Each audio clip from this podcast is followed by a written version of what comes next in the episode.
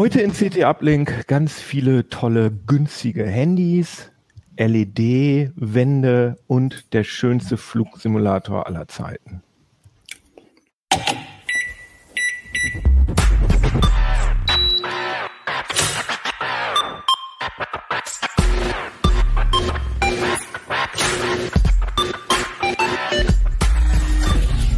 CT Uplink.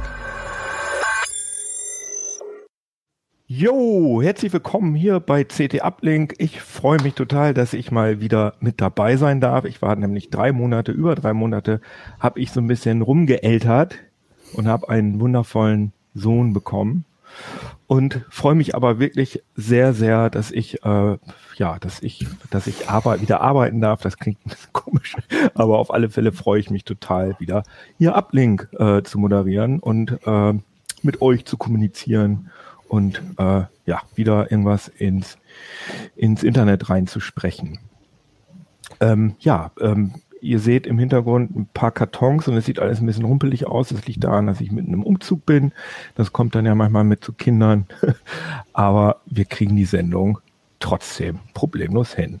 Aber erstmal ein Wort von unserem Sponsor Behalten Sie auch in Zeiten von New Work und New Normal die Kontrolle mit Cloudia, Europas führender Business Cloud Telefonanlage von Enphone. Cloudia ist die clevere Lösung für moderne Cloud Business Kommunikation in Ihrem Unternehmen. Kostensparend, kompatibel und auch in Zeiten von Homeoffice extrem zuverlässig. So sind Sie etwa mit der praktischen Erweiterung Envoice for MS Teams auch innerhalb der Microsoft Teams Software ganz normal unter Ihrer gewohnten Rufnummer erreichbar. Machen Sie jetzt das Beste aus New Normal auf enphone.com. Ja, schön, dass ihr zuhört und zuschaut und ähm, ich muss einmal sagen, dass wir natürlich ganz doll ernst nehmen, dass ihr kritisiert, dass unsere Homeoffice-Sendungen von der Bild- und Tonqualität ein bisschen anders sind, ein bisschen schlechter sind als die davor. Das nehmen wir total ernst. Deswegen haben wir auch vor dieser Sendung sehr, sehr ausführliche Soundchecks gemacht und ich hoffe, dass euch die Soundqualität einigermaßen gefällt. Bitte unbedingt Bescheid sagen, wenn es nicht der Fall ist. Ähm, aber jetzt wieder zurück ins Studio. Wir wollen nicht so gerne immer hin und her wechseln, weil ich meine, wer weiß, was jetzt noch Richtung Herbst, Winter passieren wird. Und wenn wir jetzt wieder ins Studio gehen, ach, weiß ich nicht. Also wir würden gerne erstmal diesen Homeoffice-Modus beibehalten und einfach die Technik verbessern. Und ich hoffe, das ist dann auch in eurem Sinne. Aber lass uns doch jetzt mal loslegen mit unseren Themen. Wir wollen starten mit Steffen. Steffen ist der Herr unten rechts. Stell dich doch einmal kurz vor. Ja, hallo, ich bin äh, Steffen Herget aus dem äh, Ressort für Mobiles. Sehr schön. Und du redest heute über Mittelklasse-Telefone, so wie wir das immer, wie wir das immer sagen, aber wahrscheinlich in der echten Welt ist das gar nicht so ein Begriff, sondern das sind einfach nur hm, Handys für normale Preise sozusagen. Ne? Genau, weil Mittelklasse bezieht sich natürlich auf die komplette Price Range, die es ja bei Smartphones gibt, aber man muss ja nicht zwingend 1000 Euro und mehr für so ein Ding ausgeben, sondern äh, geht auch ganz gut für weniger. Und das haben wir jetzt gerade im Vergleich von äh, zwei neuen Geräten rausgefunden, und zwar vom Google Pixel 4a und vom OnePlus Nord. Ah ja, das sind die beiden Geräte. Das Pixel 4 habe ich hm. gerade, ist mir gerade von meinem Kollegen angeliefert worden. Äh, genau, du hast das. das Du hast das Nord. Halt mal ein bisschen dichter in die Kamera, bitte. Guck mal hier, diese schöne blaue Rückseite vielleicht. Achso, ja, wunderbar. Oh, Ach, wunderschön. Ja, ja, genau, sehr schön. Und das Pixel äh, 4a, was mir, was ich jetzt gerade zum ersten Mal sehe, ich muss sagen, dass ich das erstaunlich leicht und klein finde hier im Vergleich. Mein altes Pixel 1. Ach, das ist natürlich hier mit der Webcam nicht wirklich wahnsinnig toll, aber ihr könnt auf jeden Fall sehen, wie äh, stark oder wie dick der Rand ist von dem Pixel 1 und wie dünn mhm. vom Pixel 4a. Genau. Äh, wie viel kostet, hast du das schon gesagt, wie viel die beiden kosten, die Geräte?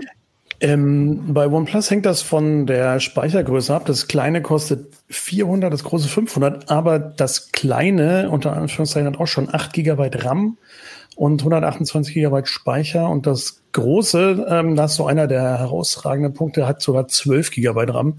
Das ist also mhm. schon gerade in der, das, das kriegt man ja bei vielen richtig teuren Handys nicht. Und ähm, das Pixel 4a kostet, das Pixel 4a kostet 350, ist also sogar noch eine Ecke günstiger. Okay. Und äh, das Besondere daran ist, dass die relativ, wenn ich das richtig verstanden habe, dass sie relativ in High-End-Gefilden wildern und trotzdem so mhm. günstig sind. Was ist denn das, was ich bei den Dingern im Vergleich zu dem, zu den Flaggschiffen, wie man immer so schön sagt, was, worauf muss ich denn da verzichten? Ähm, also beim der größte Punkt, auf den du ein bisschen Abstriche machen musst, ist sicher die Kamera. Ähm, beim Pixel hast du natürlich irgendwie die vielen tollen Software-Features oder Software-Verbesserungen, die, die Google da macht. Aber du hast halt nicht so ein Multikamerasystem mit irgendwie vier verschiedenen Brennweiten und sowas. Da musst du halt ein bisschen gucken, ob du dann halt mit dieser Single-Kamera klarkommst. Ein Tele hat auch das OnePlus nicht, aber dann immerhin irgendwie einen Weitwinkel dazu. Ähm, also zwei, hast du zwei Objektive beim beim, beim Nord, habe ich richtig verstanden. Ja, sogar noch ein, noch ein drittes. Du hast hier noch hinten so eine Makrokamera, ist hier noch mit drin. Ah, ja. Die ist aber tatsächlich ähm, im Test jetzt nicht so richtig positiv aufgefallen. Das Weitwinkel ist auch nicht so richtig toll, aber die Hauptkameras sind bei beiden echt gut. Ähm, mhm. Wie gesagt, man muss so ein bisschen darauf verzichten, dass man jetzt nicht noch ein Zehnfach-Zoom äh, oder ein Fünffach-Zoom optisch hat. Ähm, das ist vielleicht ein bisschen schade. Beim Pixel 4a ist es zumindest im Moment noch so, dass auch kein 5G geht. Die 5G-Version kommt ein bisschen später im Jahr. Die wird dann, ich schätze mal, vielleicht dann 400 kosten oder sowas. Ah, ja. ähm, und beim OnePlus Nord ist es halt so, dass eben es hat super viel Speicher. Es hat ein, mit dem 765G einen völlig okayen Prozessor mit 5G das drin. Pixel, was hat das für ein äh, Prozessor? Auch das hat einen, äh, auch ein Snapdragon 730. Der ist ein hat halt, wie gesagt, kein eingebautes 5G-Modem, ist ein Ticken langsamer in den Benchmarks, aber du wirst jetzt auch nicht irgendwie denken, du hast ein lahmes Handy da. Also in, in der normalen Benutzung haben wir da jetzt keinen großen Unterschied gemerkt. Also es ist ja eh seit ungefähr, sagen wir mal, zwei, drei Jahren ist es ja so, dass äh, Handys quasi, also dass man den, dass man mehr Prozessor-Power eigentlich gar nicht mehr merkt, weil ähm, alles alles schnell ist. Also früher war das ja so, da hat man immer bei jeder Handygeneration extreme Unterschiede gemerkt. Und ja. das ist äh, meines Erachtens nicht mehr so. Also ich glaube, wir sind, haben jetzt so ein Zeitalter, wo man die Handys auch gerne länger verwendet. Ist denn mhm. das, kriegt man denn bei beiden Geräten, sind das Handys, die man auch, äh, die man, sagen wir mal, auch drei, vier Jahre benutzen kann, wo man dann Updates, zumindest Sicherheitsupdates auch noch lange bekommt? Das ist natürlich immer so ein, so ein Pixel-Pluspunkt. Ne? Ähm, die, du hast zumindest da die Sicherheit, dass Google irgendwie schon jetzt auf der Homepage stehen hat, wie lange das Updates bekommt, nämlich halt bis August 2023. Sicherheitsupdates, also, aber keine Feature-Updates. Feature-Updates, glaube ich, nur zwei Jahre, oder? Habe ich das? Ja, gesagt? stimmt. Stimmt, aber ich würde sagen, für, für, die, für die Dauer der Benutzung sind sogar die Sicherheitsupdates das Wichtigere. Mhm, Weil ich möchte Fall, ja, ja. Ähm, die Feature-Updates sind ja auch so, dass es manchmal dann doch irgendwie, gerade bei den Geräten, die so in der mittleren Preisklasse liegen, irgendwann an der Hardware dann fehlt. Ähm, mhm. Die Sicherheitsupdates möchte ich gerne lange, lange und noch länger kriegen. Und äh, da bin ich eigentlich mit dem Pixel, fährt man da immer ganz gut. Und bei OnePlus haben wir da auch schon, hast du da auch schon irgendwie Erfahrung, wie lange man da Sicherheitsupdates bekommt? Ja, so zwei Jahre auf jeden Fall und ähm, dann ja, mit ein bisschen Glück geht's auch noch ein bisschen länger, aber ich, bei den mhm. Sicherheitsupdates wirst du nicht ganz an die Zeiten vom Pixel rankommen. Ähm, aber trotzdem finde ich drei Jahre, also das war früher, war das mal viel, aber ich finde ja. inzwischen, äh, wo man tatsächlich auch wirklich relativ problemlos ein Handy äh, mehrere Jahre nutzen kann, ohne dass man das merkt, dass man da an irgendwelche Grenzen stößt, würde mhm. ich eigentlich sagen, pff, sind vier Jahre eigentlich eine einigermaßen normale Benutzungszeit. Und wenn man dann ein ganzes Jahr keine Sicherheitsupdates kriegt, das wäre ja schon was, was man mal kritisieren könnte, oder? Das stimmt. Also ähm, ich fand es ganz spannend, dass äh, Samsung diese Woche ja irgendwie noch angekündigt hat, dass sie für eine, für eine Auswahl an gar nicht so wenig Geräten, ich glaube es waren ungefähr 30 Modelle, mhm. sagen, dass die drei große Android-Upgrades kriegen. Und das ist ja schon mal ein Fortschritt ein Wort, gegenüber ja, der ähm, vor allem, wenn man es halt irgendwie auch so explizit dann sagt, das sind die Modelle und die kriegen drei Stück, wenn es halt irgendwie, es sei denn, es spricht dann vielleicht in der Android 13 Version dann irgendwas hardwaremäßig dagegen, gut, dann kannst du ja nichts machen. Ja, klar. Aber, ja. Das finde ich eigentlich auch viel wichtiger, dass es eine Art Roadmap gibt, ne? dass man sich halt darauf einstellen ja. kann. Von manchen Geräten würdest du es vielleicht gar nicht erwarten, aber finde ich gut zu wissen, wenn ich mir ein bisschen mehr Geld auch mal in die Hand nehme, dass ich dann zumindest auch auf eine definierte Zeit versorgt werde. So sollte das sein. Stimmt. Da ist auch ein bisschen schade, finde ich, dass ähm, Android One nicht mehr so eine richtige Rolle spielt. Ähm, das macht ja nahezu keiner mehr. Und da hatte man ja auch ein bisschen, dadurch, dass die Updates mehr oder weniger direkt von Google kommen, ein bisschen mehr Sicherheit, dass das länger funktioniert. Hm. Ja. Wie ist es denn äh, mit der Akkulaufzeit? Das ist ja manchmal, also das ist ja was, was mich ähm, immer lange besonders gestört hat bei meinen Handys und ich jetzt ein Gerät habe, wo, der Akku sehr lange hält. Wie ist denn das bei den beim ähm, ja, und beim OnePlus Nord? Wenn du schon ein, zwei Pixelgeräte benutzt hast, wirst du vielleicht wissen, dass das nicht unbedingt das herausragendste Merkmal von denen war, eine super lange zu Man laufen. kann auch einfach sagen, die ist scheiße, die Akkulaufzeit. Wenn ich das einfach ja, so so die ist scheiße und die ist beim Pixel 4a im Vergleich auch scheiße. Ähm, das OnePlus ist tatsächlich deutlich länger gelaufen in unseren, in unseren Akkutests. Hast ähm, du da eine Theorie, warum Google das, also ich, ich finde die eigentlich total cool und schön, die Handys, weil man halt so ein Vanilla Android kriegt und weil man die Features immer zuerst kriegt. Und ich finde, das ist auch, das 4a ist auch haptisch wunderschön, schön leicht und, und äh, dünn. Aber warum, warum, ich will doch zumindest über den Tag kommen. Und das äh, habe ich also bei einigen Pixelgeräten habe ich nicht hingekriegt von morgen. Da musste ich abends um, ja. wenn ich abends nochmal Bier trinken gegangen bin oder so, musste ich um acht nochmal nachladen. Hm. Ja, ähm, also Akku nachladen, nicht Bier nachladen, hoffe ich. Beide. ähm, also da tatsächlich, ich meine, das, das 4A äh, ist ja ein relativ kompaktes Handy, so nach heutigen Standards, ne? 5,8 mhm. Zoll, aber natürlich ziemlich, ziemlich äh, geringer Rahmen auch drum und relativ dünn, wie du gesagt hast. Mhm. Das merkst du halt auch, weil die Akkukapazität ist halt nur knapp über 3000 Milliampere-Stunden. Das ist halt nicht so viel. Mhm. Ähm, wohingegen das Nord, ich glaube, 4100 irgendwas hat. Ähm, mhm. Der Prozessor wird da gar nicht so eine, so eine große, so einen großen Unterschied machen. Aber dadurch, dass das Nord halt echt irgendwie ein Viertel mehr Kapazität hat, ist es halt trotz des größeren Displays irgendwie noch ganz gut dabei. Aber man also könnte ja meinen, dass Google ja wirklich direkt äh, an der Quelle des Betriebssystems sitzt. Könnte man ja denken, dass sie dann aus den 3000 Milliampere-Stunden da noch ein bisschen was rausoptimiert kriegen.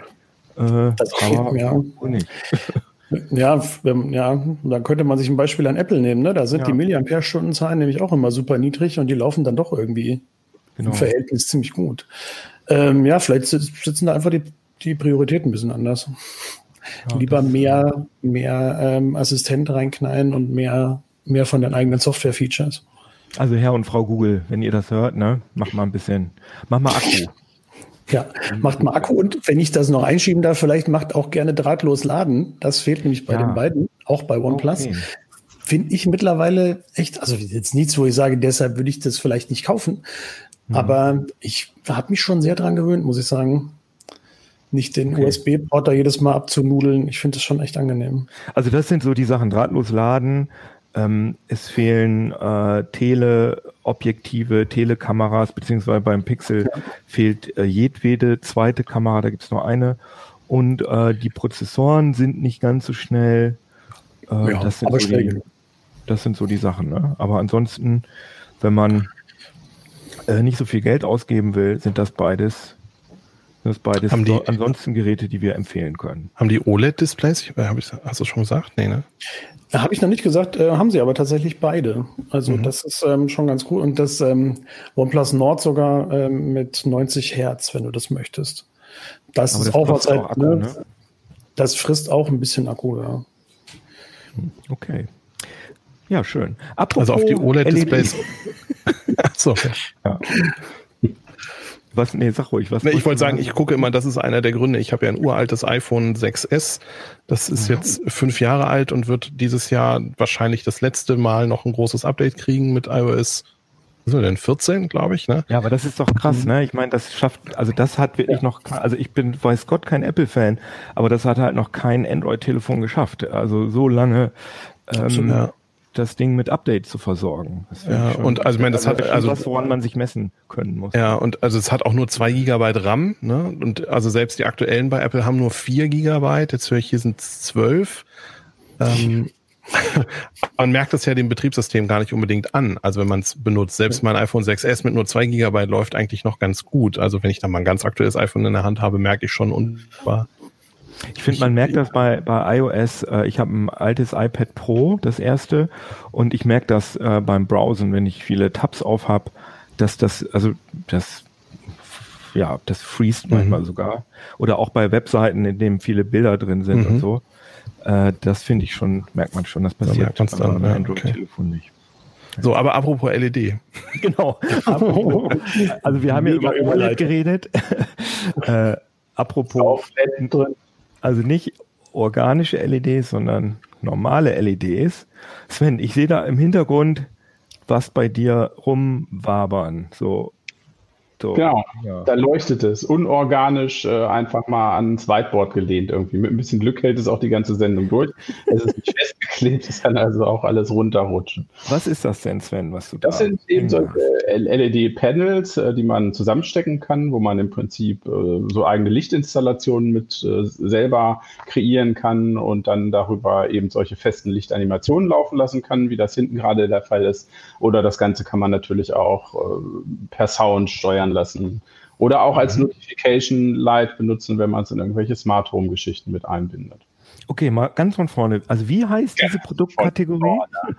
wie heißt das? Ein LED-Panel habe ich jetzt gesagt, also ne, okay. so ein LED-Panel. Und mhm. die gibt es natürlich auch in, in doof. So die einfachste Form wäre dann halt einfach so ein quadratisches Ding, was du dir kaufst und mhm. an die Wand nagelst oder an die Decke hängst. Ne? Die sind sehr. dann habe ich so eine Fernbedienung, äh, wo äh, kann ich dann die RGB-Farbe einstellen. Ach, du gibt es auch in ganz doof. Dann steckst du sie einfach nur in eine Steckdose und sie leuchtet weiß halt. Ne? Also das geht ja von so, bis okay. Mal bei LED. Mhm. Ne? Also die einfachste mhm. Variante wäre einfach nur ein Quadrat 30 mal 30 Zentimeter, was, was du halt an die Decke backen kannst. Mhm. Hast eine energieeffiziente Beleuchtung und der Vorteil ist halt eben bei diesen Panels, dass es relativ gleichmäßig alles ausgeleuchtet ist. Es ist halt so ein allgemeines Licht. Und dann geht es natürlich weiter. Die nächste Variante wäre eine, wo du vielleicht schon warm weiß, kalt weiß verstellen kannst, also wo man mit der Lichttemperatur Variationsmöglichkeiten hat, das Ganze ein bisschen bläulicher oder gelblicher halt machen kann. Und der nächste Schritt dann, wie du gesagt hast, wäre dann halt RGB, also einen vollen Farbraum zu haben, wie das jetzt hinter mir der Fall ist. Und dann geht es halt weiter in den Bereich Steuerung, ob du eben halt nur eine Fernbedienung dabei hast, irgendwelche Knöpfe am Gerät oder halt wie bei den meisten Sachen, die wir natürlich testen, dann per App-Steuerung, dass halt noch irgendeine Funkbasis dann dabei ist, dass per Funk das Ganze noch gesteuert werden kann. Und die Dinger, die du jetzt getestet hast, das sind jetzt einmal, wie ich sehe, das sind einmal so Teile, die einfach quadratisch sind und dann sind da die Dinger da links, die sehen so aus, die, die sind so rompenförmig, sehe ich das richtig? Also im aktuellen Heft haben wir diese hier. Das sind die neuesten von derselben Firma. Ähm, Nanoleaf heißen die, die haben damit mal angefangen, halt diese Teile zu machen. Und die neueste Generation ist jetzt halt sechseckig und bei denen kann man das aber ganz gut sehen. Die sind überall Kontakte und an diesen Kontaktstellen kann ich eben die Kacheln verknüpfen. Ich habe dann so Verbinderclips dabei, die kann ich da draufsetzen, kann dann halt die nächste Kachel da dran kleben, tackern und so weiter. Und dann gibt es halt ein Steuermodul und eben eine App für iOS oder Android, die das Ganze dann erkennt und mhm. äh, wo ich dann eben verschiedene Lichtstimmungen halt irgendwie einstellen kann. Was mich gerade stark irritiert, ist, dass diese rechte äh, Paneele, das sieht zumindest jetzt im, im Kamerabild, sieht das mhm. manchmal aus wie, mh, hm, ja, wie so eine Swastika. Vulgo Hakenkreuz. Also sieht das bei euch auch so aus? Ich weiß nicht, ob das benutzt. Ah, Verschwörungstheorien, okay. Nein, das, aber guck doch jetzt mal, also wie das jetzt gerade da aussieht. Also das kann ich aufklären. Also natürlich jetzt nicht vom politischen. Sieht das in live, also ich frage mich nur, liegt das jetzt an der Kamera oder sieht das live auch so aus? Dass, äh ein, ein, ein bisschen. Also bisher habe hab ich das noch nicht so gesehen und es hat mich auch noch niemand drauf angesprochen.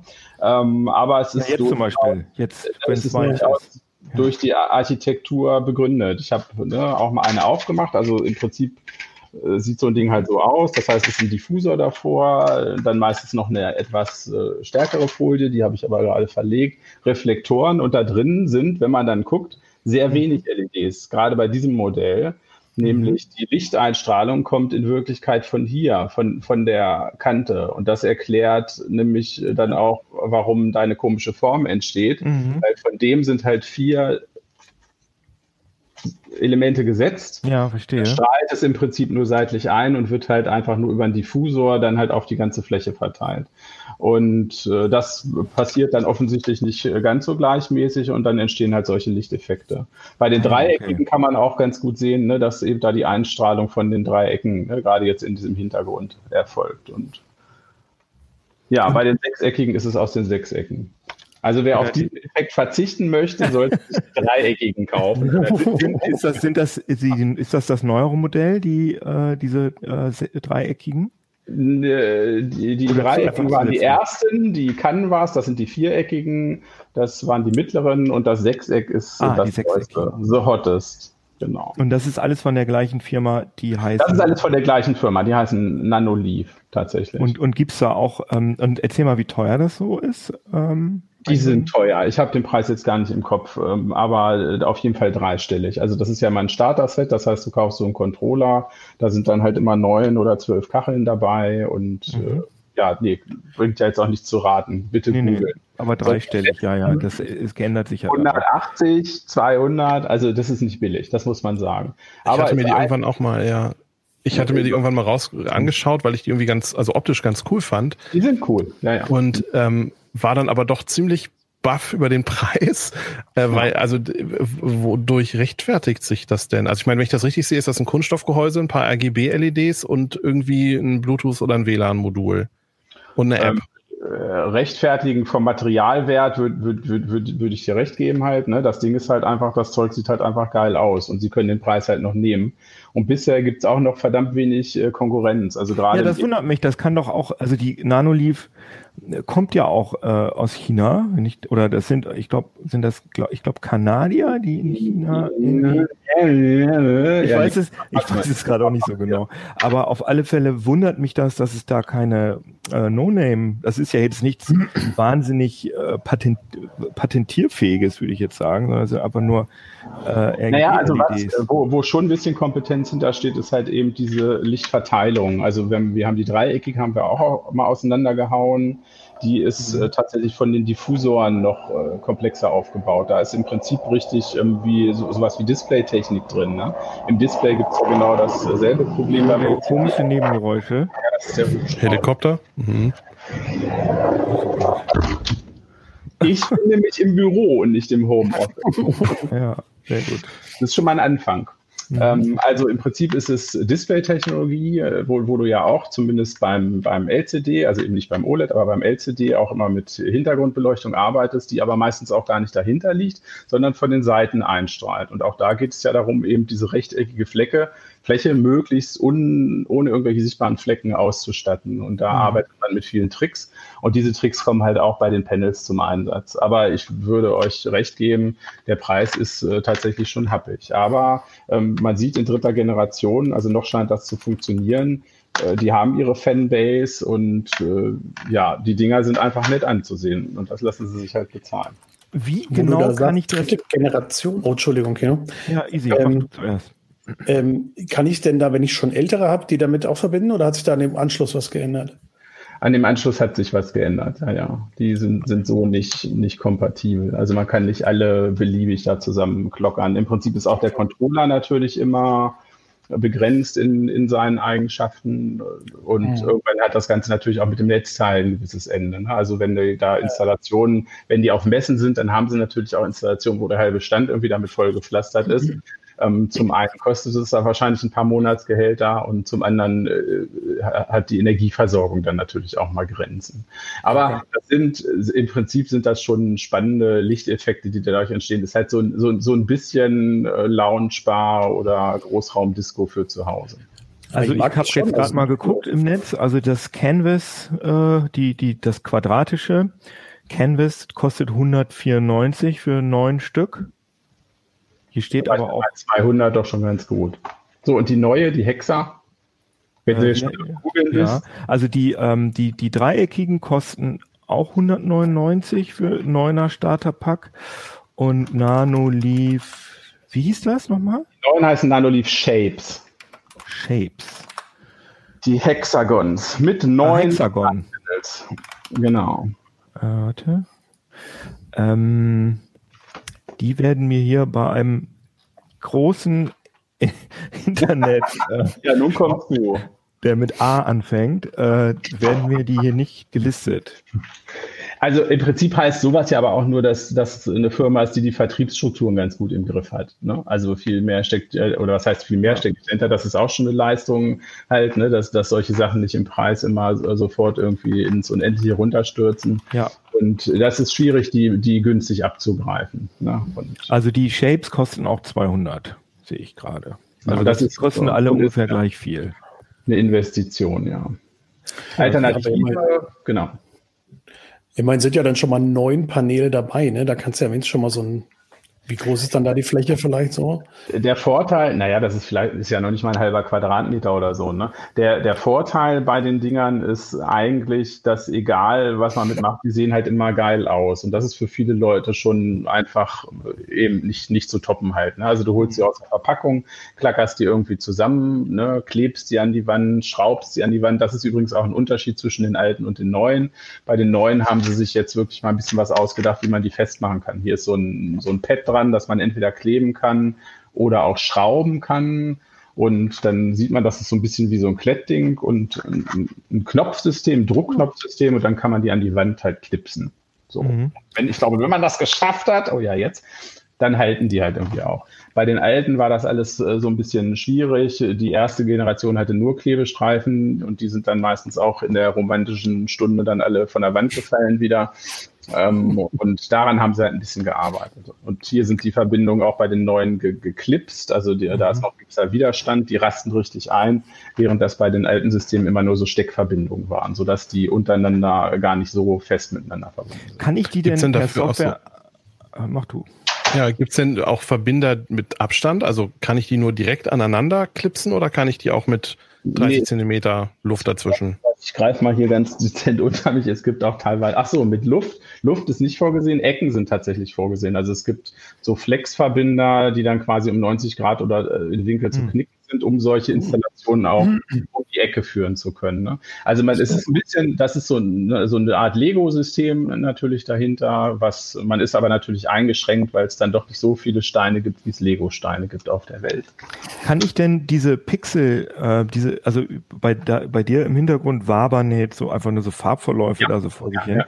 Kann ich die auch ansteuern wie Pixel? Also dass ich da sozusagen so eine ich, okay, ich habe ja jetzt nur neun, also drei ja, mal drei Pixel. Kann ich da irgendwie so Schrift, also nein, le le leider nein. So, so, sind sie halt äh, tatsächlich äh, noch nicht steuerbar oder ansteuerbar. Ne? Das wäre im Prinzip ja auch der, der nächste Schritt, ne? der, der Next Step bei so einer Sache. Jetzt zum Thema Notification Light, ne? Genau. da spielt das ja auch eine Rolle. Ne? Ich habe jetzt, jetzt so ein Feld und dann würde ich mir persönlich auch wünschen, dass ich halt, was weiß ich, das eine wird vielleicht mal rot, wenn, wenn das Wetter schlecht wird oder wenn die Regenwahrscheinlichkeit über 90 Prozent ist, ne? Und das andere, wenn irgendwie mein, in meinem Gefrierfach halt irgendwie die Temperatur nicht mehr stimmt. So, ja. das geht halt noch nicht. So kann ich es nicht steuern. Ich kann im Prinzip über diese ähm, Smart Home Anbindungsmöglichkeiten, sowas wie if, if this then that, also du kannst sie halt auch mit, mit dem Cloud Account halt online bringen, kannst dann auch Sachen damit anzeigen, aber immer nur die gesamte Installation hast du im Prinzip unter Kontrolle. Also nicht jedes einzelne Panel. Okay. Ja, fein. Ähm, ich habe übrigens auch äh, gerade im Netz gesehen, dass es da auf jeden Fall schon so ähm, äh, No Name nicht, aber dass es da so günstigere ähnliche Produkte gibt. Das wäre doch dann auch mal ganz interessant ähm, für dich, für uns, äh, sich das mal anzugucken, ob das vielleicht gar nicht so viel schlechter ist als, äh, als Nanoleaf. Colo Light sehe ich hier zum Beispiel. Kostet nur 44 Euro. Und wie viel Achso, das sind aber, glaube ich, dann auch nur drei Panels, wenn ich das richtig sehe. Ja, gut, das ist ein bisschen kleiner Spaß. Also tatsächlich, diese, die Größe von den Starter-Sets, die sind schon ganz gut, weil auch ein, ein, ein Spaß, den man damit hat, ist natürlich halt mit den Arten der Installation so ein bisschen zu spielen. Halt mhm. die mal als Cluster im, im Kreis zu machen oder halt ja eben andere Formen ähm, zu bilden.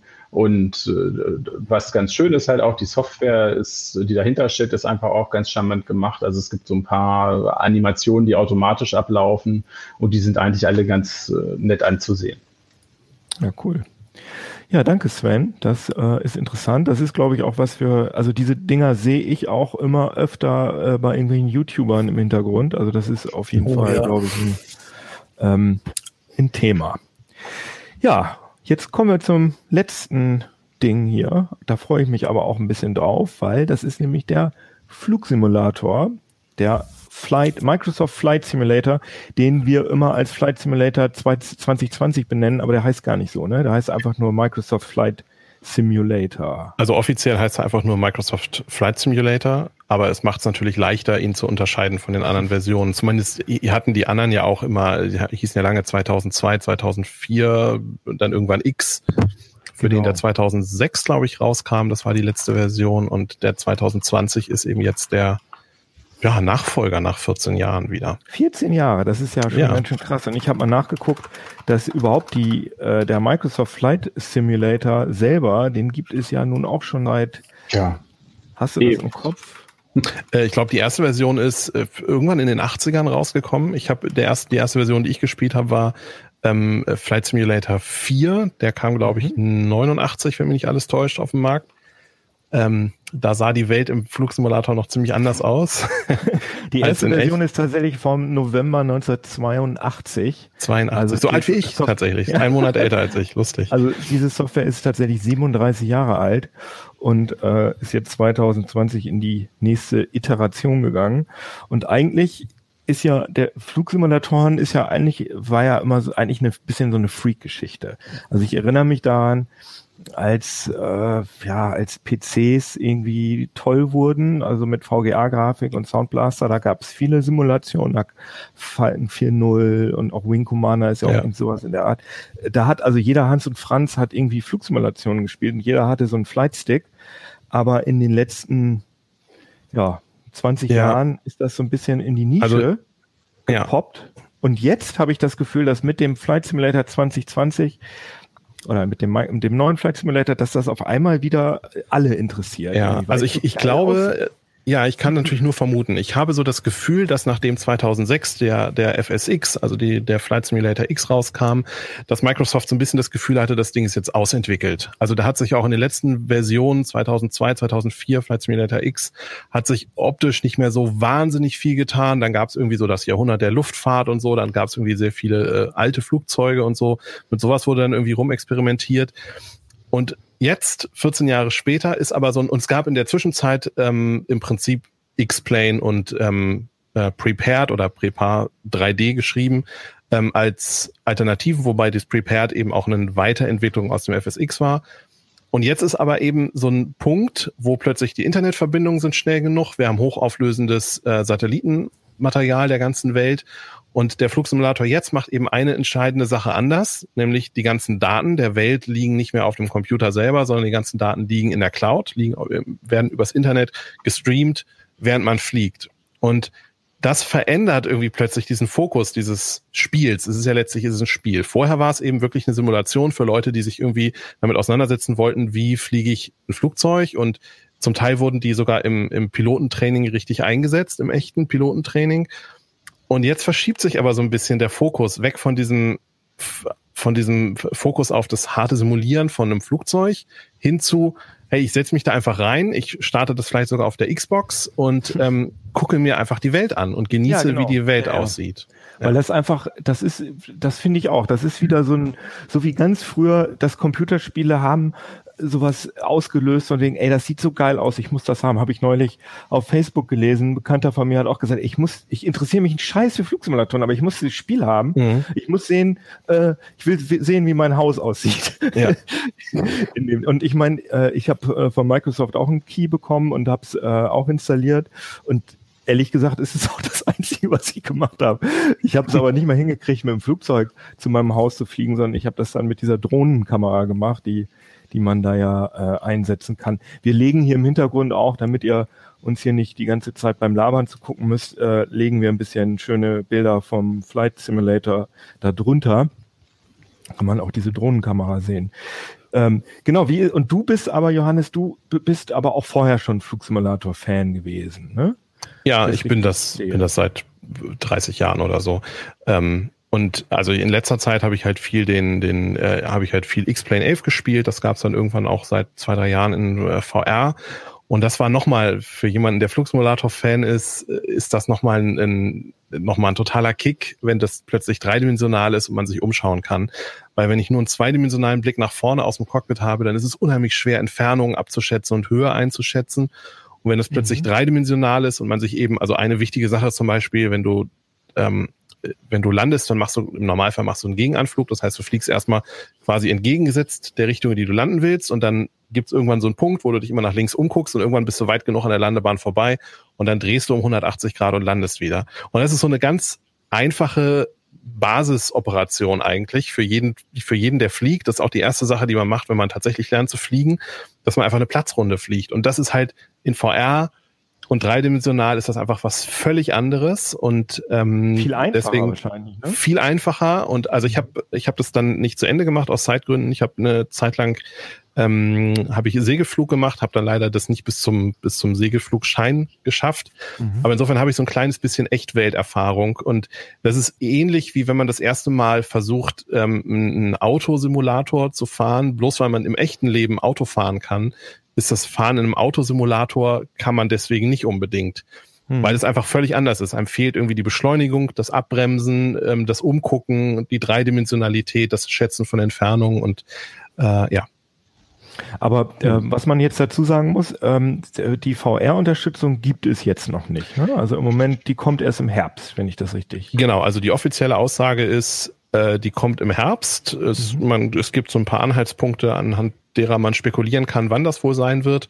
Ähm, und offiziell wird es so sein, dass ähm, erstmal, dass der eben optimiert ist auf die noch nicht erschienene HP Reverb G2. Und mhm. ähm, anhand der kann man eben auch spekulieren, wann der Flugsimulator die VR-Unterstützung kommt, weil die, wenn man sie vorbestellt hat, angeblich laut HP-Webseite am 15. September geliefert werden soll. Und Microsoft hat mal gesagt, dass eben die, die Brille und der, die VR-Version des Flugsimulators zeitgleich erscheinen sollen. Und dass dann aber auch, also die, die HP Reverb G2 ist eine Mixed Reality Brille, dass auch alle anderen Mixed Reality Headsets dann unterstützt werden sollen. Und Mixed Reality, ähm, so heißt, so heißen die äh, V, das hat nichts mit eigentlich nichts mit Mixed und Augmented zu tun, das sind ganz ja. normale VR-Brillen, die nennt Microsoft nur Mixed Reality Brillen und das sind einfach ähm, ja, das ist sozusagen die dritte Kategorie. Es gibt einmal Steam VR-Brillen, es gibt äh, Oculus-Brillen und Mixed Reality-Brillen, die wiederum alle drei mit Steam VR kompatibel sind.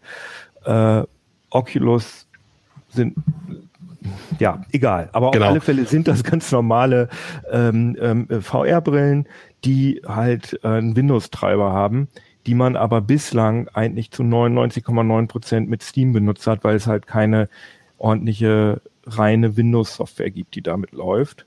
Genau. Und, und die Unterstützung für die anderen Systeme, also für das, für die Oculus-Brillen und äh, für Steam VR, die soll dann später folgen. Genau.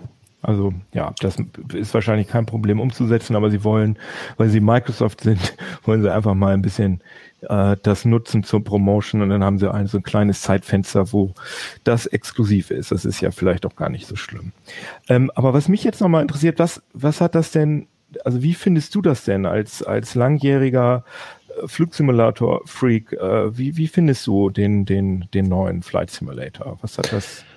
Also ich bin nicht so der äh, große Airliner-Pilot. Ich, mir, ich habe keinen Spaß daran, da mit so einer Boeing rumzufliegen. Ich bin, ich, ich bin eher so die kleinen Propellermaschinen fliege ich immer im Flugsimulator, weil ich so das Gefühl habe, okay, die sind so für mich auch im echten Leben wären die theoretisch noch in Reichweite. Mhm.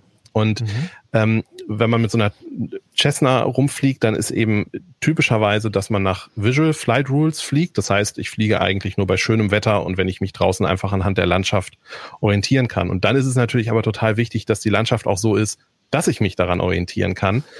Und wenn ich in so einem Airliner irgendwie auf, was weiß ich, 33.000 Fuß äh, fliege, dann sehe ich von der Landschaft sowieso nicht viel. Das war für meinen Geschmack auch schon in, in ähm, X-Plane eben völlig in Ordnung das, was jetzt, was, was mich total begeistert an dem neuen Flugsimulator ist, oder andersrum, es gab auch für X-Plane ähm, schon jede Menge ähm, oder sagen wir mal verschiedene Projekte, die ähm, fotorealistische Satellitenszenerien auf dem Boden tapeziert haben. Da konnte man sich dann so Kachel für Kachel runterladen. Das waren dann immer, was weiß ich, so zehn mal zehn Kilometer oder sowas. Konnte man sich dann in unterschiedlicher Qualitätsstufe runterladen Und so habe ich in meinem Explain zum Beispiel ganz Deutschland habe ich irgendwie runtergeladen. Das sind dann, keine Ahnung, ich sage jetzt mal 100 Gigabyte oder 50 Gigabyte oder sowas. Und egal, wo ich in Deutschland fliege, ich habe zumindest immer eine Satellitenbodentextur. Ne? Aber eine zwei, zwei flache, ne? Also keine drei. Ja, genau, erstmal eine flache. Es gibt dann auch Projekte, die anhand von Daten von OpenStreetMap ähm, Gebäude platzieren, Straßen platzieren und so weiter. Ähm, das, was mich an dem Flugsimulator jetzt, an dem neuen so begeistert, ist, dass eben die komplette Welt von Haus aus schon als Satellitendaten vorhanden ist. Das heißt, es ist völlig egal, wo ich starte. Ich sehe immer was, was der echten Welt zumindest sehr, sehr nahe kommt. Ähm, die Auflösungen sind natürlich unterschiedlich und ähm, Gebäude und Häuser sind in 99,9 Prozent der Welt durch eine KI generiert. Das heißt, die KI guckt auf dem Satellitenbild, wo sieht das aus, als wäre das ein Baum, gleicht das dann ab mit einer Datenbank, äh, welche Bäume kommen denn in welcher Region viel vor und platziert dann diese Bäume und Häuser halt ganz genauso anhand der. Und das ist ja sowas von lustig. Also ich habe gestern, äh, habe ich mir mal, weil das macht ja halt, wie gesagt, jeder, jeder guckt im Flugsimulator erstmal, wo sein Haus ist. Habe ich auch gemacht und vielleicht können wir mal einmal das Bild einblenden. Äh, das ist, also für die Leute, die uns nur hören, das ist äh, beziehungsweise das soll sein Hannover Nordstadt, äh, Lutherkirche, in, ähm, in Flight Simulator und die Lutherkirche, die hat oh. von der KI nicht wirklich erkannt worden und da genau. ist dann einfach nur so ein Blob, so ein, ich weiß nicht, wie ich das beschreiben soll, so ein Blob mit ein paar Bäumen da auf dem Boden. Äh, an der Stelle fehlt halt einfach quasi ein Haus und man sieht nur die auf den Boden gemalte Dachform der Kirche. ja, so, ne? Weil das halt so eine komische Form ist, mit der die KI wahrscheinlich nicht einfach nichts anfangen konnte. Ja. Aber auch die anderen Häuser, die sehen absolut nicht so aus. Also, also offenbar, was, was ich interessant finde, das kann nicht nur generiert sein von dem wirklich 180 Grad von oben aufgenommenen Bild, sondern das, da scheinen auch irgendwelche Luftaufnahmen eine Rolle gespielt zu haben, weil die Farben der Fassaden oft korrekt sind. Ja, gut, das ist bei Satellitenaufnahmen ja aber oft so, dass die seitlich einschlagen halt. Ne? Also die sind ja selten ganz von oben aufgenommen oder gerade. Ne? Also die nehmen auch schon oft was von der Fassade auf. Ja. Aber es ist trotzdem das, spannend halt, ne? Das ist einem, ja. Aber es ist schon so, dass ähm, wenn du jetzt, äh, was weiß ich, in Deutschland fliegst, dann siehst du andere Fassadentexturen, andere Dachtexturen ähm, mhm. als, jetzt klingelt hier irgendwas, siehst du andere Texturen, als wenn du jetzt in Griechenland fliegst oder in Amerika fliegst oder in Japan fliegst oder sowas. Und mhm. ähm, insofern gibt es schon so, so eine Wiedererkennbarkeit. Und ich weiß jetzt nicht genau, wo in Hannover das ist und wo du wohnst, aber für mich, als jemand, der die Ecke nicht genau kennt, ist das, ist das plausibel als Hannover erkennbar. Ja, es ist, genau, ne? das ist witzig, es ist plausibel. Aber wenn man die äh, Gegenden wirklich kennt, dann erkennt, also dann denkt man, hä, wo bin ich da denn? Das ja. ist halt irgendwie total cool, so eine, äh, ja, so eine Alternativrealität. Ja. Aber es gibt auch, du hast jetzt gerade gesagt, 99,9 Prozent. Genau. Übrigens, kann man nochmal dazu sagen, die Firma, die diese KI-Geschichte gemacht hat, äh, kommt übrigens aus Österreich, die heißen äh, Black Shark AI sitzen genau, in Graz. Black Shark, ja. genau. Das ist genau, ich kann dir einfach noch mal einen anderen Screenshot ähm, zeigen. Mhm. Das ist hier wow. äh, über Berlin. Und ja, der, Lied, der sieht so kitschig aus, der sieht aus, als wäre das Microsoft PR-Material, aber den hat, ich kann bezeugen, den hat Johannes. Den habe ich selber gemacht. Ja, ich habe, also ja, es sieht immer alles so ein bisschen aus wie bei Caspar David Friedrich. Ne? Also der mhm. Sonnenuntergang ist immer der geilste Sonnenuntergang und Wolken sind immer die geilsten Wolken und Sonne kommt ja. immer genauso, dass die Wolken rot leuchten. ähm, aber eben, also genau, was ich eben sagen wollte oder weswegen ich gesagt habe, 99,9 Prozent. Es gibt eine Anzahl von Städten, Berlin gehört dazu, Bremen gehört dazu, Hannover gehört eben nicht dazu, die sind tatsächlich 3D gescannt. Und mhm. ähm, da ist es dann halt schon nochmal was anderes. Da sehen die Städte wirklich extrem realistisch aus und äh, man, die, die Fassaden passen, die Dächer passen, ähm, die, ja, es passt einfach alles. Also es ist Woher im Prinzip. Weiß man denn das? Also gibt es da irgendwie eine Liste bei Microsoft? Weil ich habe ich hab, geguckt. Ja. Ja, ich habe danach gesucht, ich habe keine aktuelle Liste gefunden. Es gibt irgendwie von 2014 irgendeinen Blog-Eintrag, wo es heißt, ja, es gibt irgendwie neue 3D-Städte, Daten und sowas. Ich habe leider keine bei aktuelle. Bing Maps wahrscheinlich. Ne? Genau, bei Bing Maps. Okay. Mhm. Genau, also die Daten sind äh, identisch zu denen bei Bing Maps. Und wenn man wissen möchte, ob die eigene Stadt äh, in 3D verfügbar ist, dann kann man einfach auf Bing Maps gucken, ob und wenn es da dreidimensional ist, dann ist es auch im Flugsimulator. Lustigerweise also bis auf Stuttgart. Sagen, jede Stadt ist äh, drei, in 3D äh, verfügbar. Bloß Die ja, meisten sind genau. halt äh, KI generiert und und was ist also es muss nicht mal so sein, dass die KI generierten schlechter aussehen. Das ist das Verrückte an der Sache, sondern die KI macht durchaus schöne Städte und schöne Grafik, ja. aber es ist eben genau. KI und, und nicht echt. Der, der Unterschied ist eigentlich auch nur dann sichtbar, wenn ich eben mit einem Propellerflugzeug in 500 Metern Höhe über die Stadt fliege. Dann sehe ich den Unterschied und sonst sehe ich das nicht. Habt ihr euch in Hannover auch mal die Sehenswürdigkeiten angeguckt? Also die ja. werden sicherlich handgeklöppelt sein. Ne? Nein, nee. genau, das, sind, das sind sie nicht. Da. Genau, das sind sie nicht. Also es gibt schon Sehenswürdigkeiten, die handgeklöppelt sind. Also zum Beispiel das Schloss Neuschwanstein ist handgeklöppelt. In Hannover ist es so, dass eben das äh, Stadion von Hannover 96 ist einfach ein großes, rundes Bürogebäude. Und das neue Rathaus, wer es nicht kennt, das ist ein ziemlich kitschiger, so ein bisschen retro gemachter ja. Bau ähm, das ist halt einfach ein sehr ein, ein Bürogebäude mit sehr vielen Ecken und Kanten, aber es ist halt nicht das neue Rathaus. Aber auch und, der, der Maschsee sieht auch, also man denkt so, was ist denn das da? Das ist, sieht, also ich finde das witzig, dass das so eine so eine krasse Alternativrealität ist. Das macht ja. mir fast noch mehr Spaß, als wäre das echt. Das finde ich auch cool. Wie, wie ja. würde eigentlich, wie würde, wie würden, wie würde eine KI, wie sieht die eigentlich die Welt? Das ist schon, finde ich schon ganz interessant, muss ich sagen. Und äh, was man auch sagen, was ich entdeckt habe, dass in dem Flug, Flight Simulator, es sind ja sogar, ähm, also das Wetter ist man kann einstellen, dass das Wetter live ist, also mhm. das Wetter, was an dem Punkt, wo man fliegt, gerade existiert der Flugverkehr. Das ist, wobei das nichts Neues ist, ne? Das gab es im FSX, als Flugsimulator X ich auch weiß, schon. aber es sieht jetzt halt auch echt aus. Also mhm. das war beim, ich fand das Wetter äh, beim FSX, hm, aber jetzt ist das ja. halt geil, wie gut das Wetter aussieht. Und es gibt die, die, den Flugverkehr, das heißt, man kann theoretisch wenn man weiß, dass irgendwo ähm, im Flughafen Hannover irgendwie ein Flugzeug startet um die und die Zeit, dann kann man das beobachten.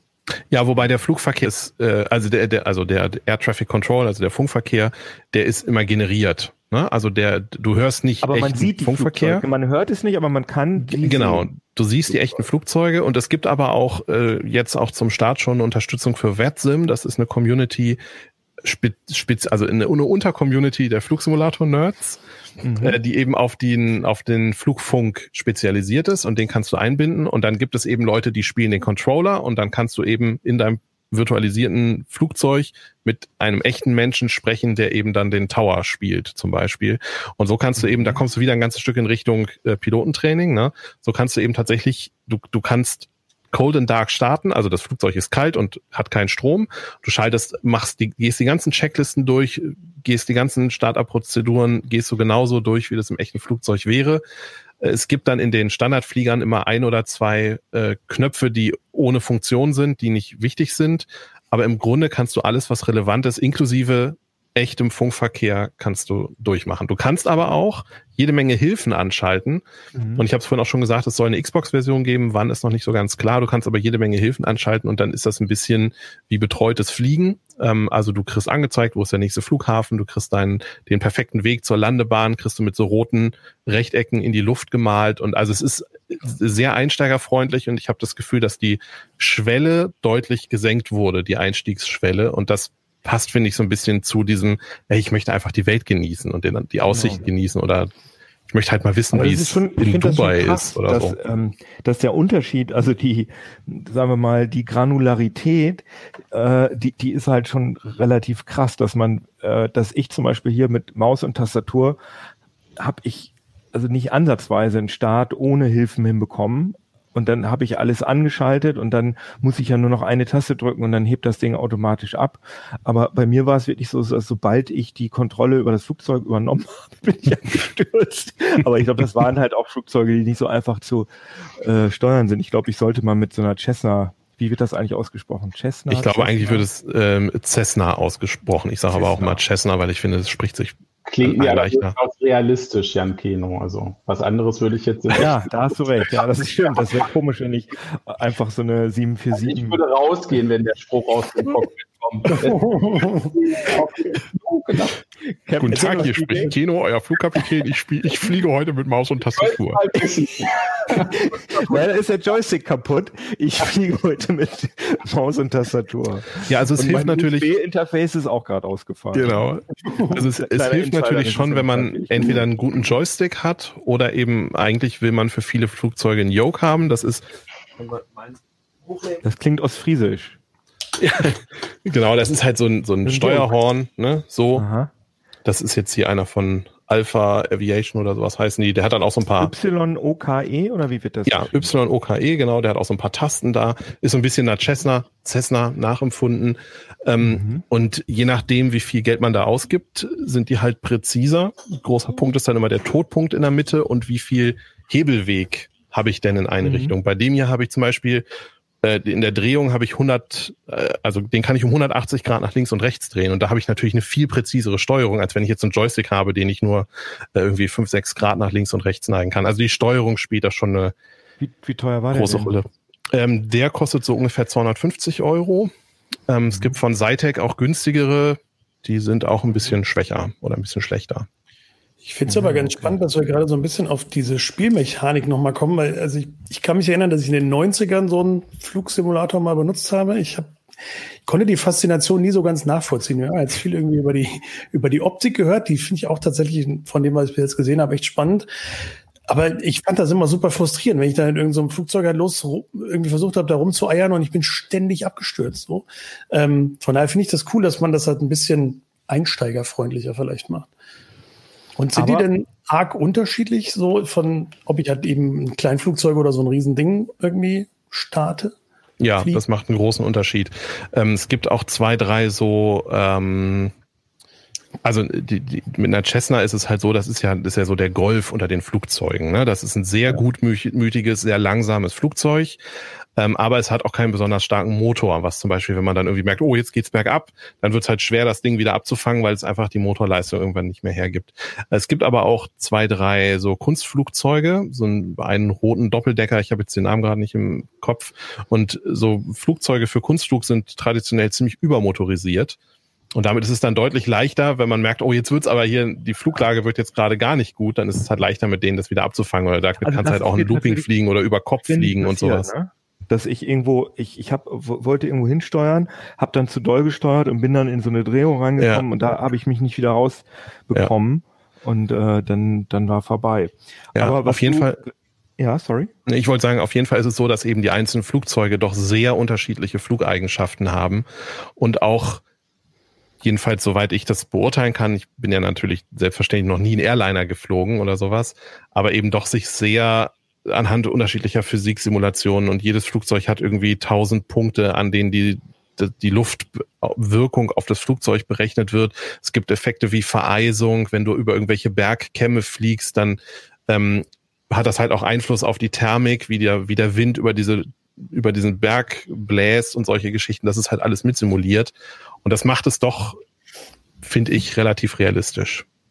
Aber ähm, was Steffen, was du ja auch schon angesprochen hast, ähm, ich frage mich immer so ein bisschen, ein richtiges Spiel ist da ja nicht drin, sondern das Spiel muss man sich ja selbst machen, weil es gibt zwar diese Flugschule, wo ich dann durch so ein paar äh, ja, Lektionen durchgeführt werde und da kann ich das, das kann ich dann auch gewinnen oder verlieren, sag ich mal. Aber alle anderen Sachen muss ich mir ja einfach selber überlegen, dass ich mir jetzt überlege, so, ich will jetzt mal ähm, übers Matterhorn fliegen oder ich will jetzt mal einen kompletten Transatlantikflug ähm, ohne Schlafen machen. Ich meine, weil das ist ja halt alles auch Echtzeit. Ne? Das, also ja. ich, äh, ich äh, mich würde da mal interessieren, du als Flugsimulator-Fan, was was machst du denn da? Also was sind denn deine Aktivitäten, die du da in dem Spiel machst? Weil das Spiel selber gibt dir ja keine, diese, das Spiel sagt ja nicht, heute musst du jetzt mal das und das machen, sondern also ich habe halt, äh, ja, also bei mir ist es so, ich mache meistens relativ kurze Flüge, die gehen eine halbe oder vielleicht eine Dreiviertelstunde oder sowas. Und dann suche ich mir zwei Flughäfen aus, die eben so im passenden Abstand sind und wo es idealerweise halt irgendwie nette Landschaft zu sehen gibt. Also, ähm, keine Ahnung, äh, irgendwo in den Alpen zum Beispiel oder sowas, wo immer einfach schöne Landschaft ist. Und dann gucke ich mich da um, dann ist im Prinzip der Spaß äh, zu schauen, okay, wo komme ich denn? Also ich kann mir das natürlich vorher raussuchen und eben eine richtige Route berechnen, aber dann ist mein Spaß, ist eben dann zu gucken, wo komme ich denn überhaupt äh, mit dem Flugzeug durch oder wo sind irgendwelche Berge und dann kannst du halt auch nicht beliebig schnell steigen. Das heißt, du musst möglicherweise kreisen, um irgendwo rüberzukommen und dann landest du aber in irgendeinem mhm. Trichter und kommst von da gar nicht weiter oder so. Das ist aber mein Spaß. Jeder kann sich da seinen Spaß selber zusammensuchen. Und wenn eben der Spaß ist, ich fliege von Frankfurt nach New York und das dauert irgendwie, was weiß ich, sechs Stunden und ich sitze da die ganze Nacht und gucke aufs Wasser, äh, dann ist das der Spaß. Also ich glaube, das ist halt gleichzeitig eine Schwäche und eine Stärke, dass du halt einfach, du hast es ist, also es, manchmal wird es auch als Weltsimulation bezeichnet. Du kannst einfach machen, was du willst. Aber es gibt ja schon, also man, äh, es gibt ja schon, zumindest habe ich gesehen, es gibt so äh, Achievements, also die man freischalten kann, dass man, ich vermute mal, es gibt wahrscheinlich so ein Achievement, wenn man so einen Transatlantikflug wirklich ge gemacht hat. Bin oder aus dem Kopf nicht so sicher, genau, ja. Es gibt, eine ähm, Landung auf einer Grasenlandebahn genau. und äh, Flug mindestens, was weiß ich, du bist 50 Stunden geflogen oder 1000 Stunden und gibt ganz viele verschiedene Sachen. Hast und Tiere gesehen und sowas, ja. Wollte ich sagen, das, äh, das wollte wollte ich äh, zum Schluss nochmal sagen, aber ich habe gesehen, man kann auch Katastrophen simulieren, also dass irgendwie die, äh, die, die Treibstoffzufuhr äh, getrennt wird oder solche Geschichten. Ne? Also das kann man ja. auch. Das muss man aber, das wird aber nicht vom Spiel vorgegeben, sondern das kann man sich selber einschalten ähm, also du kannst natürlich, also nee, im Normalfall ist es schon so, dass das, dass du sagst, okay, das ist eine der Möglichkeiten, die das Spiel hat, äh, dass es halt einfach dann zufällig mal irgendein Instrument ausfällt. Das ist mir Ach, das jetzt kann, in den. Das kann auch passieren, dass man ganz, ja. norm, ganz normal fliegt und, und dann fällt einfach irgendwas aus. Ja, und das ah, macht es dann auch ein bisschen aufregend teilweise. Also ich hatte das beim Anflug auf, ich weiß es nicht mehr, mit der Cessna jetzt, also ich habe jetzt ungefähr 30 Stunden gespielt, würde ich schätzen.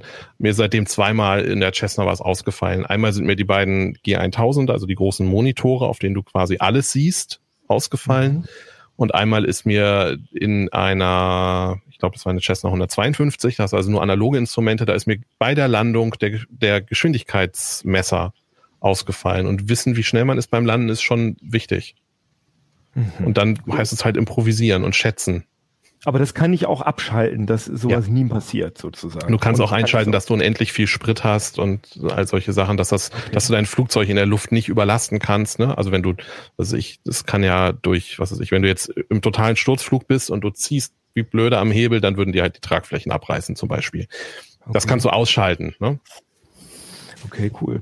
Und äh, ja, du, du sagst ähm, Tiere, das ist mir auch aufgefallen, das ist ja auch total cool. Es gibt irgendwie, sind es neun Tierarten oder so? Ich glaube Elefanten, Giraffen, Flamingos, äh, ich glaube Enten, Braunbären, so ein paar ja, genau, Sachen gibt es, genau. Und Grizzlies. Ja. Und ähm, die sind da wirklich animiert, also an bestimmten Stellen findet man dann diese Tiere.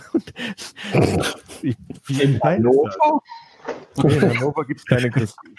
Doch im ja, Zoo, das ist natürlich ein, also das, das finde ich persönlich, äh, hake das jetzt unter Werbung ab. Ne? Also das ist halt, weil es schöne Bilder gibt. Ach das so, ja, meinst du? Guckt sich jeder einmal an und dann ist es äh, auch gegessen. Gut, aber damit hat man ja schon auch zu tun, wenn man diese neuen Tiere entdecken ja. will, ohne dass man, ähm, das, da kann man ja sich selber auch ein Spiel draus machen, dass man ähm, ohne nachzugucken, wo es die geben soll, dass man halt sich selber überlegt, wo, in welchen Landstrichen könnte es Grizzlies geben, in welchen Flamingos und dann einfach da mal rumfliegt. Also das finde ich eigentlich ganz lustig. Also es gab eine schöne Szene in einem dieser Videos äh, vorab, wo einer der Developer dann gesagt hat, na ja, was wir so im Laufe der Zeit der Entwicklung festgestellt haben, ist, die Welt ist verdammt groß.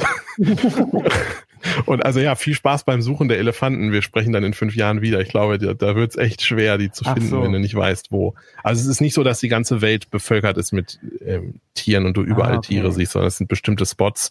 Äh, Straßen gibt es überall, Autos fahren überall, Häuser stehen überall, Bäume stehen überall, aber Tiere ja, sind ich schon gesehen, eher in meiner Ausnahme. Heimat in Friesland, da ähm, stehen so überall so Windkraftanlagen und die drehen sich auch tatsächlich. Und die drehen sich auch unterschiedlich schnell, je nachdem, was für einen Wind du einstellst. Geil. Ja, das ist schon es ist schon sehr. Und die, die Bäume wehen im Wind und solche Sachen. Du kannst auch so Sachen machen, das habe ich jetzt in einem der Videos, wir haben ja ganz viele Videos auf unserem YouTube-Kanal, ähm, habe ich das gezeigt. Du kannst halt auch so ein bisschen Physikexperimente machen. Also du kannst zum Beispiel mit, mit einer Cessna kannst du im Stehen starten. Senkrechtstart machen, weil du dir halt den Wind genau von vorne einstellen kannst. Und eine Cessna mhm. braucht ja nicht viel Fahrt, um abheben zu können. Und das Entscheidende ist, wie schnell sich die Cessna durch die Luft bewegt, nicht wie schnell sich die Cessna über den Boden bewegt. Und wenn du halt genug ja. Gegenwind erzeugst, kannst du im Stehen mit der Cessna abheben. Kann man gibt es auch Flugzeugträger? Sonst könntest du Weiß ich nicht, kann ich mir vorstellen. Also Kreuzfahrtschiffe habe ich schon gesehen, die fahren auch durch die Gegend. Ah ja, okay. Naja, und das Witzige ist ja auch, da alles aus der Cloud kommt, kann sich die Grafik ja auch noch immer, kann sich ja noch doller verbessern sozusagen, weil ja sozusagen immer Bing Maps wird ja immer äh, optimiert und es kommen hochauflösendere Satellitenbilder dazu und so weiter. Das heißt, das hat Microsoft ja auch schon gesagt, dass das lebt, ne? Also dass äh, die ja, also Microsoft und Asobo, das Entwicklerstudio, was das, was ihn jetzt entwickelt hat, haben gesagt, dass sie das für die nächsten, ähm, genau, dass die das für die nächsten zehn Jahre planen, weiterzuentwickeln und dass das jetzt gerade eigentlich nur der Start einer großen Reise ist. Zitat. Ähm, ich hoffe, dass es so sein wird, weil ich da halt einfach Spaß dran habe. Aber wie das mit solchen Versprechen ist, ne? Also das kann natürlich, wenn dann irgendwann der Hype nachlässt und keiner kauft oder sowas. Wobei im Moment, glaube ich, sieht es ganz gut aus. Die Server waren ja, zumindest. Ich halte das auch. Der ich, Hype ist riesig. Also in, ja. in zumindest in unseren Nerdkreisen. Ja. Äh, können wir vielleicht, wir können noch einmal kurz sagen, es gibt ähm, drei Varianten, genau. Ne, die Standard. Deluxe ähm, Standard, Deluxe und Deluxe Premium oder sowas heißen die. Also im Prinzip 70 Euro, 90 Euro, 120 Euro. Ähm, mhm. In allen Versionen ist die komplette Welt dabei, immer mit gescannten Städten und generierten Städten, mit Bäumen und allem drum und dran. In der es sind unterschiedlich Flug, viele Flugzeuge dabei, 20, 25 und 30 Flugzeuge. Und was ein bisschen für Verwirrung gesorgt hat, ist, dass auch unterschiedlich viele Flughäfen dabei sind. Und man muss aber wissen, es sind in jeder Version alle Flughäfen der ganzen Welt, ich weiß nicht, 37.000 Stück oder sowas, sind drin. Ähm, aber die sind dann quasi generiert anhand der Luftbilder durch die KI, also die Gebäude zum Beispiel. Und bei den Versionen sind halt unterschiedlich viele noch per Hand modellierte Flughäfen dabei wo dann eben auch, mhm. was weiß ich, da stehen dann Tanklaster rum und wobei das steht auch auf den generierten Flughäfen. Aber da sind halt dann die Gebäude sind realistisch nachmodelliert und sowas. Ähm, die sind halt einfach noch mal ein bisschen feiner, sind ein bisschen ähnlich wie die Flughäfen, die man eben auch für X-Plane und FSX und sowas zusätzlich kaufen konnte. Also das heißt, äh, äh, ich habe gesehen, dass zum Beispiel Frankfurt nur in der teuersten Version drin ist, der Frankfurter Flughafen, aber auch in der günstigsten Version ist Frankfurt drin, aber in so einer etwas abgespeckten Version. Da sieht er ein bisschen, also genau, in der, in der teureren Version sieht er, oder in der teuersten ist er nur dabei, sieht er dann halt einfach schöner aus. Ich persönlich würde die Entscheidung eher anhand der Flugzeuge treffen als anhand der Flughäfen, weil am Flughafen bin ich im Idealfall nur ganz kurz und dann bin ich in der Luft und im Flugzeug. Das heißt, wenn ich ein bestimmtes Flugzeug haben will, aus meiner Sicht lohnt sich das möglicherweise, dann eine größere Version zu kaufen. Für die Flughäfen muss das jeder selber entscheiden. Man kann die, man kann die ja trotzdem benutzen. Sie sehen halt nur nicht ganz so schick aus. Also das, das bekannteste Flugzeug, was nicht bei der günstigsten Version dabei ist, ist ja die, der, die uh, Boeing 787 Dreamliner. Mhm. Ne, so heißt die, ne? Oder? 747, glaube ich, ist es, oder? Nee, das Wie gesagt, ich bin kein Airliner-Pilot. Der normale, der normale Jumbo und die 787. Kann sein, ich bin nicht, kenne mich da nicht Aber aus. Auf jeden ja. Fall diese, dieses große neue äh, Flugzeug von, oder was heißt neu, ähm, jedenfalls das, äh, die Dreamliner ist nur in der teuren Version dabei. Mhm. Und ja, ich habe gerade nachgeguckt, sie heißt 787. 787, okay. Ähm, aber das sind halt auch Flugzeuge, die, ja, also könnte ich theoretisch darauf verzichten, weil ja die ganzen anderen Sachen, also eine 747 ist standardmäßig dabei und die, die, die der Airbus äh, 320 der Neo, glaube ich, ist dabei. Der, dieses Standardflugzeug, das finde ich auch eigentlich sehr interessant, weil das ja das Flugzeug ist, was man am ehesten kennt und wo man vielleicht am häufigsten schon mit geflogen ist und so. Da hat, hat genau. man also schon genug Zeit. Nur wofür Microsoft kritisiert worden ist, dass die nachträglichen Upgrades viel teurer sind als ob, äh, also man, man ist günstiger, äh, kommt man damit hin, wenn man einfach von vornherein die teuerste Version, die Premium nee, Deluxe heißt es, ne? Die Deluxe-Version kauft, als die Standard-Version zu kaufen und dann abzugraden. Genau. Ähm, das finde ich auch ein bisschen doof. Und vielleicht noch als äh, Geheimtipp für Leute, die das einfach mal ausprobieren wollen, ähm, in Microsofts Abo-Service. Jetzt muss ich mal einmal ganz kurz. Xbox Game Pass, glaube ich, heißt das. richtig. Xbox Game Pass, gut, dass du das sagst. Ich komme nämlich immer mit diesem Cloud-Ding von Microsoft und dem Game Pass durcheinander. Ähm, auf jeden Fall dieser, diese Geschichte, da in diesem Abo, ich gucke gerade nochmal nach, dass ich das auf jeden Fall auch richtig sage. Genau, Xbox Game Pass heißt das Abo-Angebot und da ist die Standard-Edition enthalten und den Xbox Game Pass gibt es, äh, gibt es ein 1 Euro ein Monats äh, Schnupper-Abo. Das heißt, ich glaube, das kann man auch einfach so abschließen und dann einfach kündigen, ohne irgendwie da Ärger zu haben. Das heißt also, man kann den Flugsimulator für einen Euro ausprobieren. Ähm, Genau, eine Testversion gibt's nicht. Nee, ist, ist genau richtig, genau. Es gibt keine Testversion, aber es gibt eben das, über diesen Xbox Game Pass kann man das ausprobieren, wenn man es möchte. Man muss sich allerdings Xbox auf ungefähr Pass 100 ist auch Gigabyte. nicht so wahnsinnig teuer, ne? Der kostet ja auch. Ich weiß nicht, was er sonst kostet, ja. Da ich äh, sonst überhaupt nicht Computerspiele, weiß ich das nicht. Man muss sich allerdings auf ungefähr 100 Gigabyte ähm, Download parat machen oder bereit machen. Ähm, zur Rechnerleistung haben wir jetzt noch gar nichts gesagt. Ähm, das ist natürlich schon so, dass so ein Flugsimulator ordentlich Rechenpower haben will. Aber es ist nicht so wie beim Flugsimulator X, dass es eigentlich zum Launch kaum einen PC gibt, der das überhaupt kann. Also ich habe zum Beispiel hier zu Hause privat, das ist auch ein fünf Jahre alter PC, da ist ein i5 4460, der hat 16 GB DDR3 RAM und das Einzige, was er gut hat, quasi ist die Grafikkarte, das sind 1080 Ti drin und da läuft er ganz okay. Also der läuft auf mittleren Einstellungen mit irgendwie 50 Frames oder sowas und ist durchaus äh, spielbar. Also man muss nicht zwingend jetzt dafür einen neuen PC kaufen, nur eine ordentliche Grafikkarte sollte es sein. Ja, ja, gut. Und wenn man halt wirklich äh, die ultimative, also die, die höchsten Grafikeinstellungen in 4K mit 60 Frames, dann äh, muss man ja, den, den Rechner gibt's halt noch nicht. Ne? Da stößt man sogar mit einer 2080 Ti äh, an. Ist, ja, wobei es auch davon abhängig ist, äh, wie man das dann konkret einspielt. Also zum Beispiel sollen wohl KI-Flugzeuge relativ viel Computerleistung mhm. ähm, verbrauchen und wenn man eben in einer Region fliegt, gehört, genau, Sachen. Ne? genau, wenn man eben so in New York oder sowas fliegt, wo eben sehr viel 3D gescannte äh, Landschaft ist, dann beeinflusst das das auch. Ja. Interessant wird halt VR, weil also ein Flugsimulator, der läuft ja problemlos, ich sag mal, ich glaube sogar hm, ja 30 FPS ist oder sogar nur noch ein bisschen weniger. Das ist eigentlich kein Problem, wenn du so Welt bewegt sich ja relativ langsam. Genau. Ja. Und äh, da, da fühlt sich dann immer noch flüssig an. Äh, wenn du in VR allerdings unterwegs bist, dann musst du bei den meisten Headsets brauchst du auf jeden Fall deine 90 FPS. Da kannst du zwar mit allerlei Tricks ähm, kannst du da, ja, kannst du da sozusagen die Zwischenbilder berechnen. Ähm, aber du brauchst auf jeden Fall eine höhere Framerate und da bin ich mal gespannt, ob das ja. ähm, mit der VR-Unterstützung, ob sie da die Details stark runterschrauben, weil gerade in VR lebt das Spiel ja von den Details. Also das Cockpit muss halt richtig knackig aussehen, damit da dieses, äh, boah, das ist ja wie echt Feeling hm. aufkommt. Da bin ich sehr gespannt. Ja. Das hat auch, glaube ich, noch niemand äh, testen können. Auch von nee. meinen Journalistenkollegen irgendwie die VR-Version. Ne? Das ist also es gab das, den, den einzigen Hint quasi, den es gab, ist irgendwo mal eine Aussage eines Entwicklers, der sagte, er hätte das auf seinem Rechner, ich glaube auch mit einer 1080 Ti mhm. äh, schon einmal ausprobiert und da lief es ganz okay. Aber das ist halt auch wirklich nur dieser eine Halbsatz, der in irgendeiner Fragestunde mal erwähnt wurde. Und ähm, mehr gibt es dazu noch nicht. Ähm, ja, kann man jetzt, kann man jetzt erstmal nur abwarten. Also genau. Wir werden dann vielleicht auch nochmal einen Ablink darüber berichten.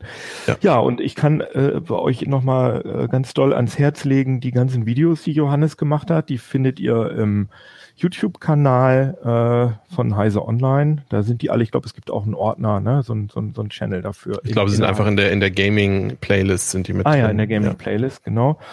Und ähm, ja, also die ganzen anderen Details findet ihr sonst auch auf Heise Online und natürlich auch in CT. Allerdings, da dauert das noch ein bisschen, bis der Artikel rauskommt. Der ist nicht im aktuellen Heft, sondern im Heft drauf. Ja, schön, dass ihr uns zugehört und zugeschaut habt.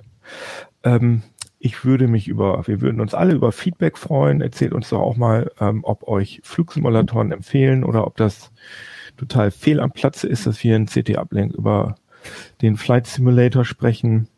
Und ähm, erzählt euch, äh, erzählt uns unsere, eure schönsten Flusi-Geschichten. Schickt uns Screenshots von lustigen, von lustigen Kirchen, die nicht da sind. Wir freuen uns darüber und überlegen dann, ob wir nochmal was darüber machen, weil ich könnte jetzt, ich könnte echt noch ewig über diesen blöden Flugsimulator weiterreden. Ich finde das irgendwie interessant, obwohl ich kein Simulationsfan bin.